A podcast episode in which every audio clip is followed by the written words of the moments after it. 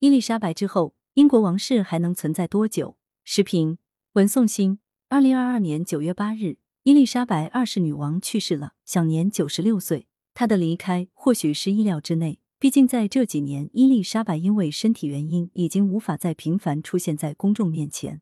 而接见利兹特拉斯，或许是她已经预感到自己不久于世后所做的最后一次努力。伊丽莎白离开了，英国有了新国王查尔斯三世。但人们还是会问：英国王室还能存在多久？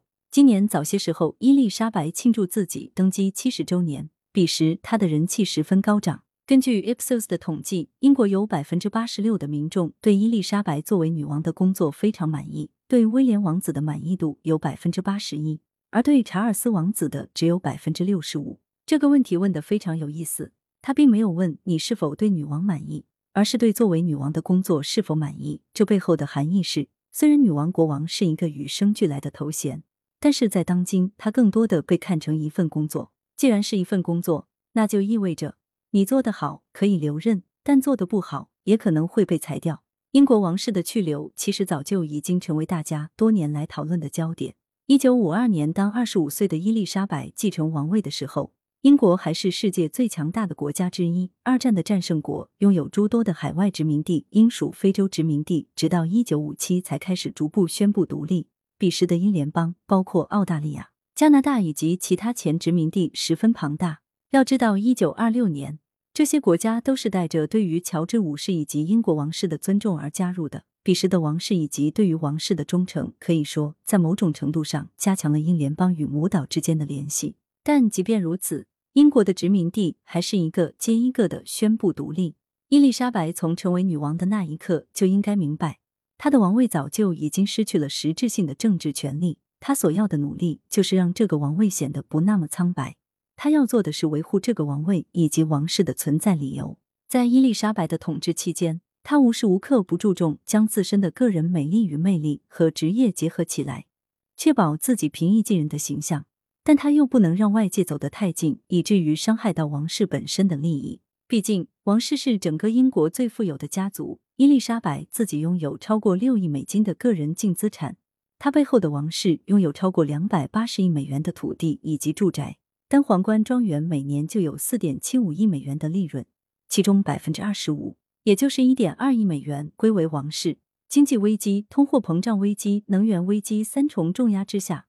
英国民众生活水平急剧下降，不少英国普通民众还停留在没有工资保障、英国医疗经费被不断削减的年代。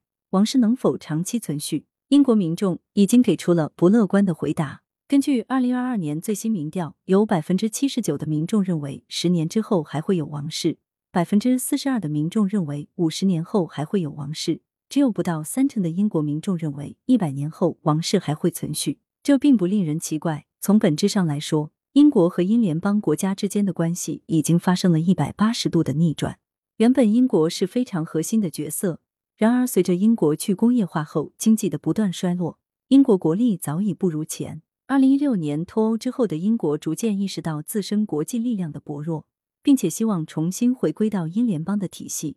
然而，它对于其他的英联邦国家的影响力早已不复存在。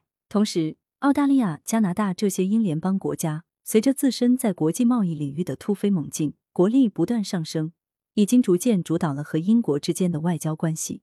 进而，除了那些繁文缛节，英国王室已经不具备任何统一的象征。另一方面，王室如今的依存更多是靠伊丽莎白个人的魅力。在信息产业高度发达的今天，在媒体无孔不入的当下，在新闻被不断娱乐化的全球，王室的体面不断丢失。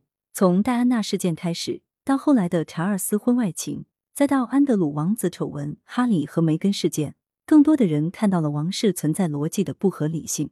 如今，随着伊丽莎白的离去，人们对于那个曾经辉煌一时的大不列颠的记忆也将逐渐模糊，而留下的是不断反省的英国社会。一如英国新首相利兹特拉斯二十六年前在牛津大学所倡议的：“没有人应当生下来就是统治者，人人生而平等。”作者是前欧洲议会中欧政策顾问、周掌柜智库联合发起人。